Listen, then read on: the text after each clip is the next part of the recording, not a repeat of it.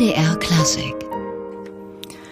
Weiter mit Beatrice Schwadner und gleich mit meinem äh, Gast Stefan äh, Temming. Davor noch diese Musik hier, Don Giovanni als Ouvertüre.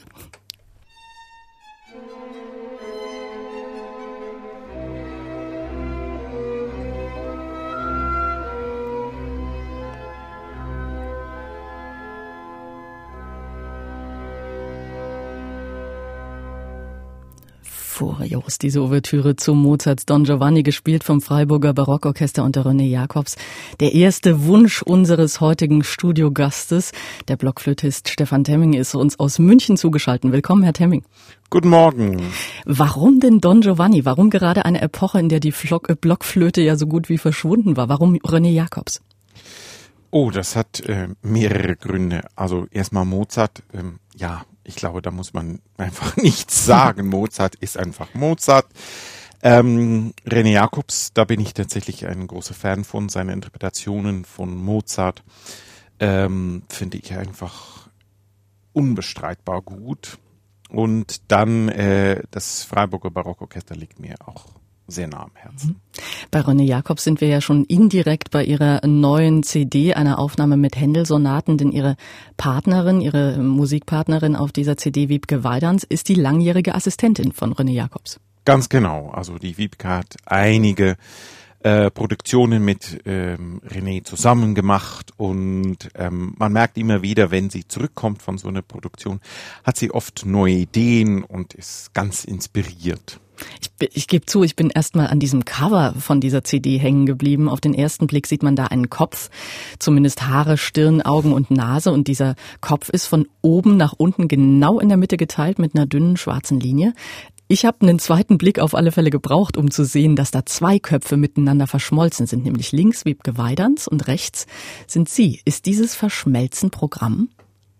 Ja, ähm, das, wir wollten mit dem Cover so ein bisschen ein Statement machen.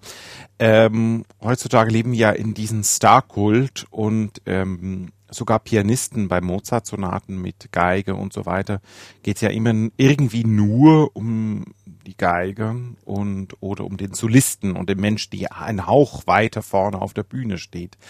Und ähm, das hat eigentlich wenig mit den Vorstellungen von den Komponisten des vorigen Jahrhunderts zu tun.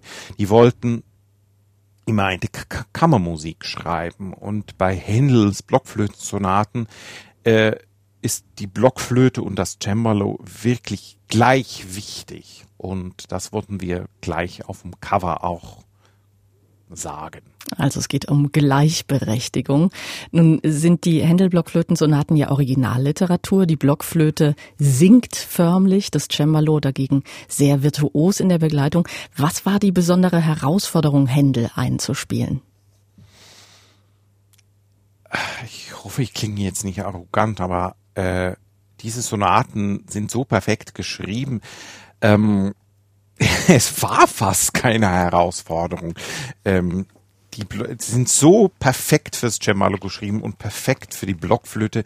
Sie liegen sind relativ einfach zu spielen. Das ist ganz anders als beispielsweise Vivaldi-Konzerte.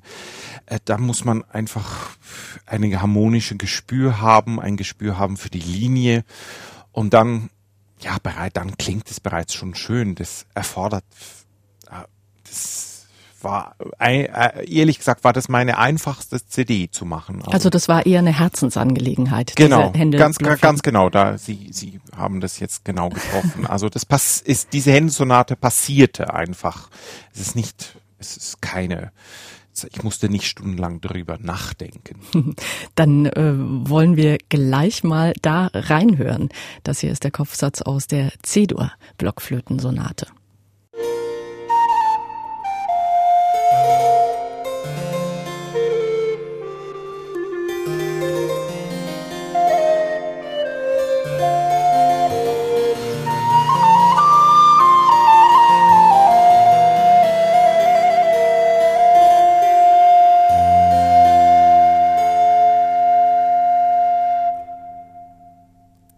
geschrieben für den Cembalo-Unterricht von Princess Anne, auch diese Blockflötensonate von Georg Friedrich Händel. Das eben war der erste Satz aus der C-Dur-Sonate, gespielt von Stefan Temming, Flöte und Wiebke Weidans Cembalo. Stefan Temming ist heute bei uns zu Gast und ich habe im Booklet gelesen, Wiebke Weidans hätte bei der Probe dazu mit Augenzwinkern gemeint, Princess Anne hätte bestimmt geweint, als sie das spielen musste. Äh, ja, vielleicht nicht bei diesem Satz, aber es gibt einige Sätze, die sind äh, wirklich fürs Cembalo unglaublich schwer zu spielen. Mit äh, wirklich einen ganzen Satz durch mit Sechzehntel im linken Hand und das ist schon, ja, das ist nicht ganz einfach zu spielen. Wenn Sie das jetzt hören, Stefan Temming, die Aufnahme stammt aus dem letzten Sommer. Ähm, wie hören Sie das? Sind Sie kritisch oder sind Sie zufrieden oder sagen Sie, Mensch, ich erinnere mich eher an die Atmosphäre da in dieser äh, Kirche in der Schweiz? Ähm, nein, ich, ich kann ganz ehrlich sagen, ich bin eigentlich sehr stolz auf diese Aufnahme. Vor, vor allem diesen Satz, die ich ja auch selber ausgewählt habe, finde ich, ist uns wirklich gelungen. Und wenn ich das anhöre, dann höre ich hauptsächlich höre ich weniger mich selber, sondern ich freue mich an die unglaublich kluge, emotionale Aussetzung vom Generalbass von der Wiebke und das macht mich einfach glücklich. Herr Timming, eine ähnlich glückliche Verbindung, wie ich finde, wie die zwischen Ihnen und Wiebke Weidans, die Sie, glaube ich, seit dem Studium kennen, ist die mit der Sopranistin Dorothee Miels. Im letzten Jahr haben wir das auch hier beim MDR Musiksommer erleben können. Wie ist es zu dieser Zusammenarbeit gekommen? Ähm, da habe ich tatsächlich eine Freundin von mir, habe ich erzählt von dieses Idee, dass ich äh, Lieder nehmen möchten und Instrumentalstücke äh, verbinden möchte. Und ich habe äh, die Kirsty Doos, sie ist äh, Programmleiter bei der Pierre Boulez Saal, wo ich gerade auch gespielt habe, in Berlin, gefragt, welche Sängerin würdest du denen em überhaupt empfehlen? Und sie meinte doch, da gibt's eigentlich nur eine, du sollst unbedingt die Dorothy Miels fragen. Und dann habe ich meine Agentur gebeten, äh, die Agentur von Frau Miels anzurufen. Und ja, dann haben wir unsere erste CD gemacht. War das Birds? Äh, nee, das, unsere erste CD ist Inspired by Song. Ach, genau, stimmt, das war Inspired by Song. Und ähm, ja, das äh, Doro spricht heute von uns beide, wir sind Seelensgeschwister. also ja, mittlerweile ist es wirklich äh, auch eine Freundschaft geworden. Inspired by Song können wir gleich drauf kommen. Was verbirgt sich dahinter, hinter diesem, hinter dieser ersten CD?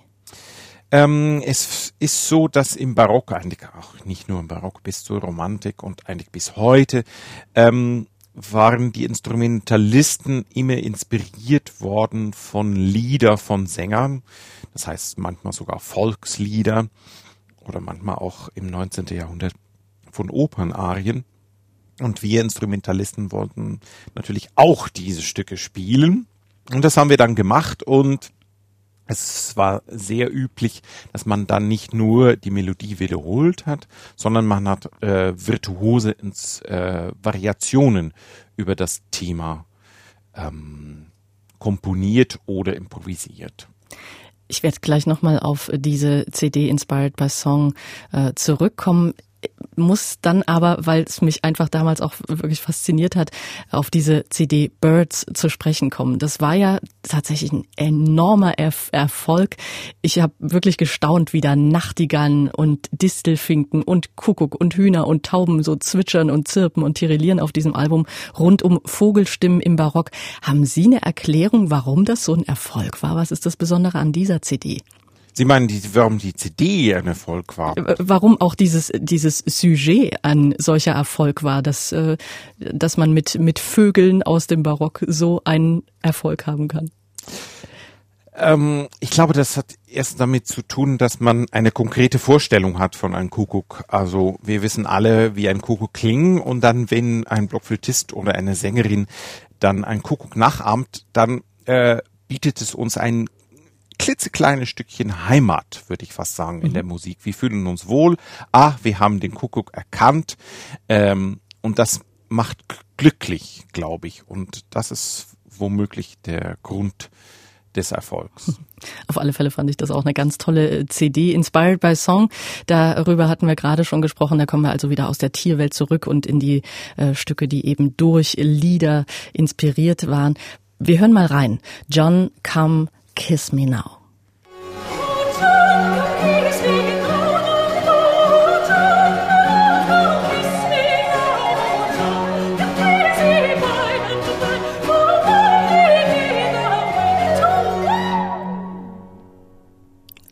Traditional John Come Kiss Me Now. Hier gehört von äh, Dorothee Miels und äh, Stefan Temming gemeinsam mit The Gentleman's Band. Herr Temming, ich habe gerade so ein ganz leichtes Schmunzeln auf dem Gesicht gehabt, weil ich merkte, dass bei mir so das Kopfkino anging. Das haben Sie toll erreicht. das freut mich zu hören. Wenn man Ihre äh, Programme und CDs ansieht, dann passt das immer alles sehr gut zusammen. Die Konzerte gut zu den CDs, die CDs gut zu den Konzerten. Jetzt kommt meine Huhn- oder Ei-Frage. Was ist bei Ihnen zuerst da? Das CD-Projekt oder eine Konzertidee? Äh, ich würde fast, fast die beiden Sachen nicht trennen. Also äh, ich mache eine CD schon mit dem Ziel, das eines Tages im Konzert zu spielen. Aber in erster Linie gehe ich in mir selber und äh, frage mich, was interessiert mich momentan, was möchte ich äh, das Publikum vermitteln, was ist mir gerade sehr wichtig. Und, und was ist Ihnen gerade sehr wichtig? Können Sie das schon verraten? Ich meine, da steht doch bestimmt schon was Neues bei Stefan Temming auf dem Programm. so im Kopf. Also ja, da es gibt tatsächlich mit und wenn wir schon, ich habe ja mehrere Projekte, aber mit mit der Dorothy nehmen wir in Dezember nehmen wir die harmonische Gottesdienst ähm, auf von Telemann diverse Kantaten, vier Stück und dann drei Triosonaten, auch nur von Telemann. Und danach, ja, da kommt ein sehr großes Projekt, wo wir uns dem sehr wichtigen Thema Depression äh, widmen. Wieso das? Äh, ja, weil ähm, wir, das ist so ein verpöntes Thema in Gesellschaft mhm, und wenn stimmt. man ähm, in seinem Freundeskreis guckt oder in seinem eigenen Leben guckt, ähm, es ist doch ein Thema oder ein Problem oder ja, sagen wir, um das korrekt auszusprechen, eine Krankheit, die einfach wie eine Erkältung, ich glaube, fast jeden Mal mehr oder weniger trifft. Und ähm, das hat auch tatsächlich sehr viele Komponisten getroffen und es hat auch sehr, es hat verschiedene ähm, Krankheitsbilder. Es gibt sicherlich Komponisten, die haben nicht eine klassische Depression gehabt, ähm, aber die gehen eher in Richtung, äh, sagen wir mal, Borderliner oder mhm. was man Zum Beispiel, wer, wen haben Sie da äh, als erstes vor? Ähm, dann gibt es zum Beispiel äh, dem barocken Geige Veracini, da mhm. gibt es Überlieferungen von ihm. Äh, er war sehr emotionaler Mensch. Er ist ja aus dem zweiten Stock gesprungen, mhm. als ähm, ein dass es einen Vorfall gab, einfach weil er so wütend war. Und äh, nach Konzerte, wo er nicht ganz genau das, die Töne so getroffen habe, wie er sich das vorstellt, er hatte sich tagelang in seinem Zimmer eingesperrt. Also das, äh, jetzt genau zu sagen, welche Art von Depression das war, ob das jetzt Borderliner war oder so, aber das ist jedenfalls ähm, eine psychische Störung, äh, war da. Mhm. Ich, und ähm, da muss ich mich fast selber korrigieren. Eine psychische Störung finde ich so, das klingt auch irgendwie so krank. Ja, der war halt so, äh, der Ferracini. Und ich finde, heutzutage ähm, ist Traurigkeit und Leiden in Gesellschaft immer, äh, wird immer so als, ja, als krank gesehen. Mhm. Und ich glaube, das ist ein Teil des Lebens und ähm, man muss lernen, damit umzugehen äh, natürlich muss man auch manchmal äh, ist diesen Krankheitsbild wird dann immer äh, ganz schlimm und dann muss man wirklich versuchen Hilfe zu holen. Aber es ist Teil von Mensch, der Menschheit und wir sollen möchten mit diesem äh, CD und Konzertprogramm möchten wir diesen Krankheit mal ansprechen. Aber das heißt nicht, dass wir, äh, wenn wir dann die CD hören oder im Konzert waren, dann äh, sehr, sehr äh, depressiv aus dem Konzert rausgehen. Nein, im Gegenteil. Im Gegenteil. Es gibt, wie gesagt, es gibt verschiedene Krankheitsbilder. Also die, die Musik von Veracini ist ist ja äh, auch gar nicht, ist, ist ja gar nicht trübsinnig. Ist gar nicht, nicht, trübsinnig, aber die ist äh, schon, die geht immer an der Grenze. Mhm. Und das finde ich sehr spannend. Oder wenn man jetzt mal vielleicht den bekannteste Beispiel nehmen würde und wir ähm, schauen mal zum Beispiel äh, Johann Sebastian Bach an, dann eine der größten Therapeutinnen und äh, Psychoanalytikerinnen in Deutschland, ähm, äh, jetzt äh, die Luise Redemann, äh, behauptet, wenn sie die Biografie von Bach anschaut, ist er definitiv ein Fall der wunderbare Resilienz. Er hat es geschafft, den Tod seiner Eltern zu verarbeiten. Er hat es geschafft, den Tod von zahlreichen Kindern zu verarbeiten und für, womöglich durch seine eigene Musik und äh, seine Religion. Und mhm. das ist dann zum Beispiel auch ein Beispiel von, wie man sich aus einer womögliche Depression oder traurige Phase retten könnte. Ja. Nun haben wir über äh, Depression und quasi über äh, die Zukunft von Stefan Temming gesprochen, denn äh, darum wird es also in einem der nächsten CD-Projekte gehen. Ihre letzten beiden CDs hatten kein Motto, sondern sind ganz einem Komponisten gewidmet gewesen. Händel haben wir vorhin schon reingehört und davor Vivaldi. Ähm, Sie sehen übrigens toll aus in diesem Blumenanzug vor der Blumenkulisse. Was, was ist eigentlich leichter, einen Komponisten repräsentativ abzubilden oder ein Thema zu suchen, das sich durch eine Aufnahme, durch ein Konzert zieht? Äh, ein Komponisten zu widmen ist natürlich dann auch einfacher. Wobei das. Äh, Aber da muss man möglicherweise auch sehr genau auswählen, ne?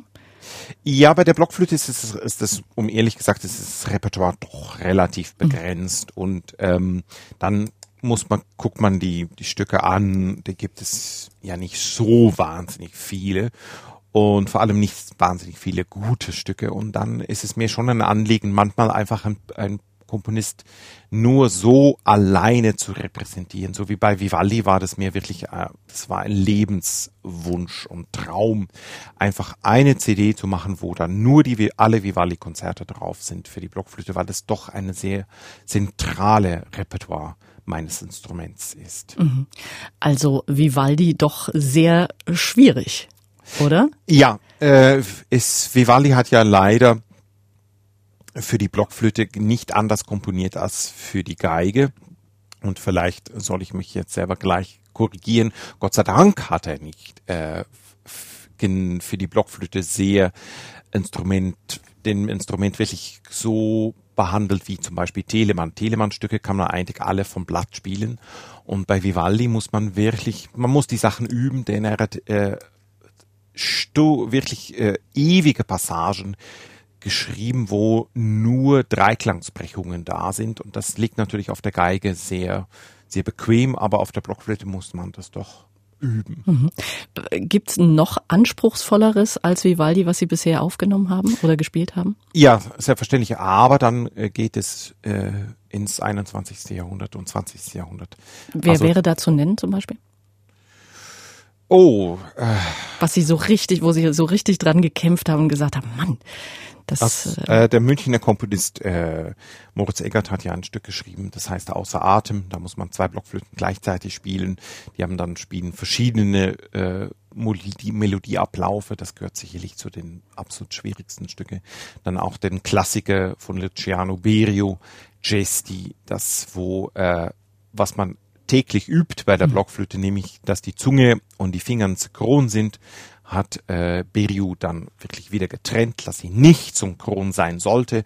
Das ist natürlich auch eine der schwierigsten Stücke, die überhaupt für die Blockflöte geschrieben worden ist. So, wir äh, gehen aber aus dem zeitgenössischen zurück äh, zu Vivaldi und hören jetzt Stefan Temming mit Vivaldi aus dem G-Dur-Konzert für Flautino.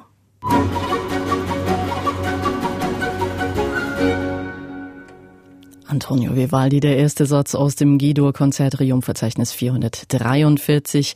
Stefan Temming wurde hier begleitet vom Capricornus-Konsort Basel und heute ist er bei uns bei MDR Klassik im Gespräch. Stefan Temming, war das eigentlich eine besondere Herausforderung, dieses Repertoire einzuspielen? Kennen Sie die Angst, sich vergleichen zu müssen oder eben verglichen zu werden? Selbstverständlich. Also das ist, äh, wenn man die Vivaldi-Konzerte als Blockflötist rausbringt, dann weiß man, äh, jetzt kann äh, die Welt einem vergleichen mit den anderen mhm, Solisten. Weil es so bekannt ist. Einfach. Genau, es ist mhm. einfach so bekannt. Äh, jeder Blockflötist hat es eingespielt. Aber ich habe gewartet, bis ich, ich glaube, 39 oder 38 war. Also Warum relativ, so lang? Ja, genau, weil man eben dann Vergleich werden könnte und dann ist es schwierig, dann, wenn man zu früh mit diesem Repertoire, dann hat man vielleicht nicht ganz so viele Ideen und ich habe wirklich gewartet, bis ich wirklich, ich habe ein Konzept erarbeitet, wie ich das, ähm, die verschiedenen Konzerten eben anders klingen lassen möchten. Und ich habe gewartet, bis ich den absolut richtigen Partner gefunden habe. Und das war das Capricornus-Konsort. Ganz genau. Also was, was hat die, was hat da äh, den Ausschlag gegeben? Ähm, Dass es für Sie perfekt war. Äh, das ist so, dass Peter Bazzi, also der der Leiter dieses Ensembles und ich über Musik sehr ähnlich nachdenke. Wir denken aber auch, was mir persönlich sehr wichtig ist, ähnlich nach über wie man mit Kollegen spricht, welche Arbeitsatmosphäre ist wichtig bei einer CD. Ähm, wie vermittelt man Kritik? Wie vermittelt man, dass man das vielleicht anders probieren möchte? Das ist so die menschliche Seite. Und dann natürlich ähm, er und seine Frau, die die zweite Geige spielt, ähm, spielen einfach unglaublich gut. Und wenn Qualität und das Menschliche stimmt, dann finde ich, äh, lohnt es sich, sehr viel Zeit zu investieren und eine CD-Produktion zu machen.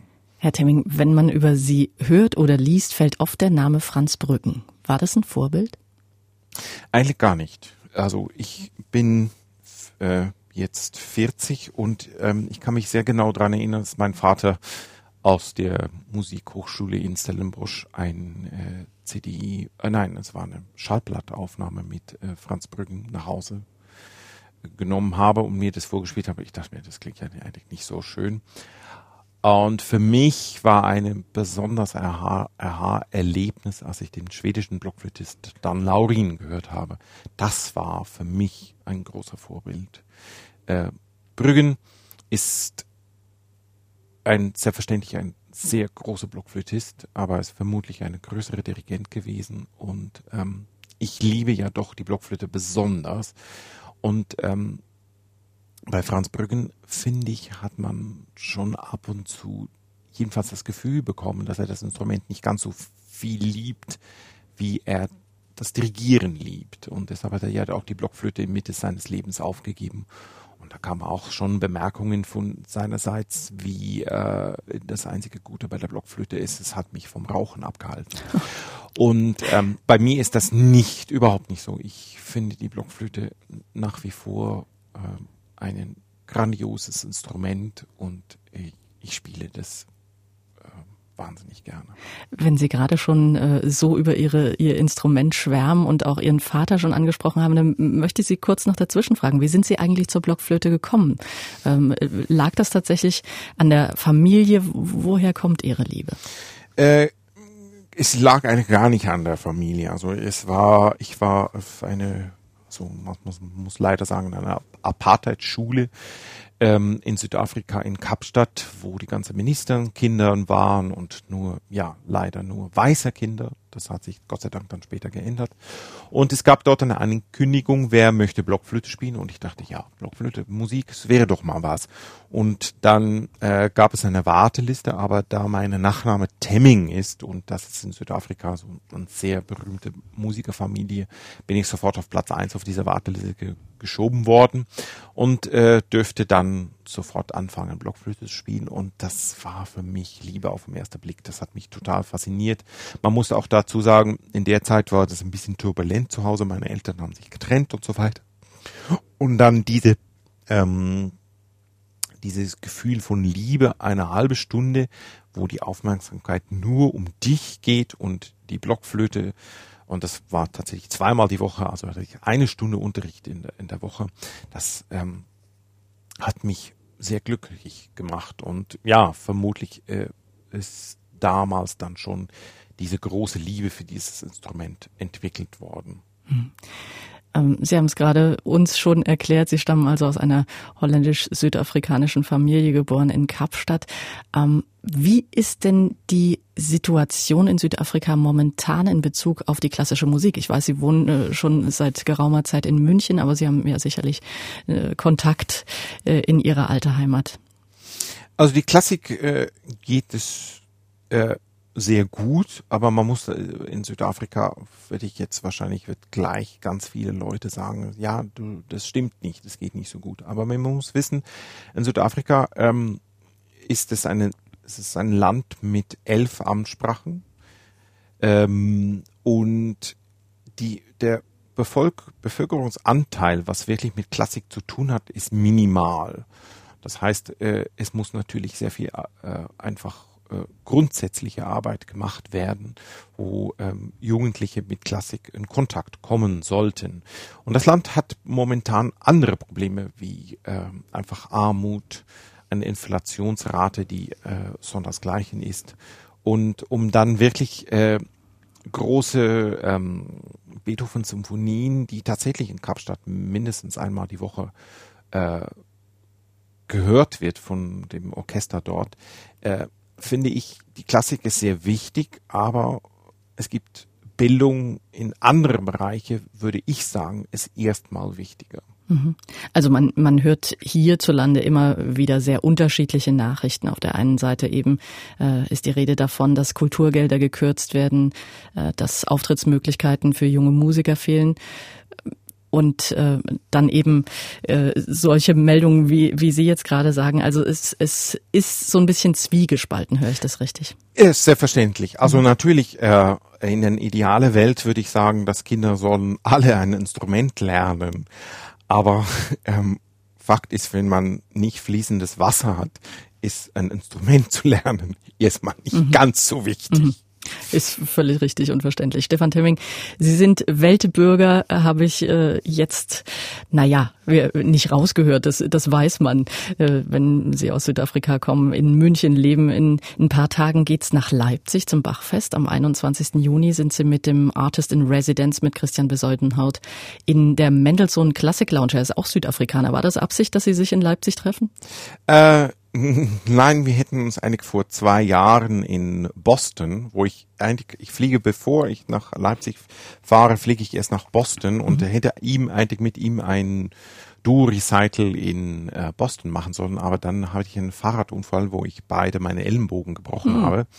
Äh, das ist dann leider nicht so statt, stattgefunden, weil ich konnte nicht spielen und jetzt werden wir uns, wir haben uns tatsächlich zum ersten Mal vor zwei Tagen in Freiburg kennengelernt und in Leipzig spielen wir nicht zusammen, wir gestalten bloß ein Konzert zusammen. Ich spiele mit der Wiebke Weidans und er spielt auch Hammerklavier äh, zusammen in diesem Lounge. Genau, da ist dann noch ein DJ dabei. Genau. In der Schaubühne Lindenfels am 21. Juni. Äh, was wird das dann für ein Programm? Also es sind zwei Cembali, eine Blockflöte, ein DJ. Äh, äh, ja, ähm, ich weiß nur, was ich mache. ich spiele ähm, Bach äh, und äh, andere Werke mit der Wiebke und was dann der DJ habe ich die Stücke schon gemeldet und Chris, glaube ich, spielt äh, Mozart und ähm, wie das dann alles zusammenkommt, äh, das äh, wird genauso spannend wie für mich wie für das Publikum. Und beim Leipziger Bachfest sind Sie in diesem Jahr ja zweimal präsent. Einmal eben als Duo mit Wiebke Weidans, dann auch mit Dorothee Miels und der Gentleman's Band. Ist das eine große Umstellung von dem einen auf das andere Programm äh, zu springen, von einem auf den anderen Tag oder können Sie das ganz einfach parallel? Ach, das muss man ja können. Also als Musiker, das, äh, das ist das ist Alltag. Und in dem Fall ist es ja äh, nur Barockmusik. Wenn ich dann zwischendurch jetzt ein großes Werk für Symphonieorchester und Blockflöte spielen müsste, das, das ist dann schon eine Einstellung. Und wenn man dann so eine halbe stündige moderne Concerto spielt, das, da muss man sich schon wirklich gedanklich mehr darauf vorbereiten und seelisch, dass das alles klappt. Aber so äh, ein Tag ähm, einen Haufen von Barockstücke zu spielen und den nächsten Tag einen anderen Haufen von Barockstücke zu spielen, das ist für mich Alltag. Aber Sie können sich freuen, in Leipzig haben Sie auch noch äh, die wunderschönen Salle de Pologne in Leipzigs Innenstadt als Spielort beim Konzertdinner am 22. Juni. Dann ist äh, Dor Dorothee Miels da und das Stück vorhin John Come Kiss Me Now. Das wird da auch aufgeführt. Wiebke Weidans auch mit dabei, genau wie der Lautenist Michael Dücker und Domen Marincic mit der Gambe. Diese Empfehlung noch zum Schluss, Stefan Temming. Ich wünsche viel Erfolg bei all Ihren Vor Vorhaben und Konzerten. Danke Ihnen für das Gespräch hier bei MDR Klassik. Hat mich sehr gefreut. Ich bedanke mich auch. Vielen Dank.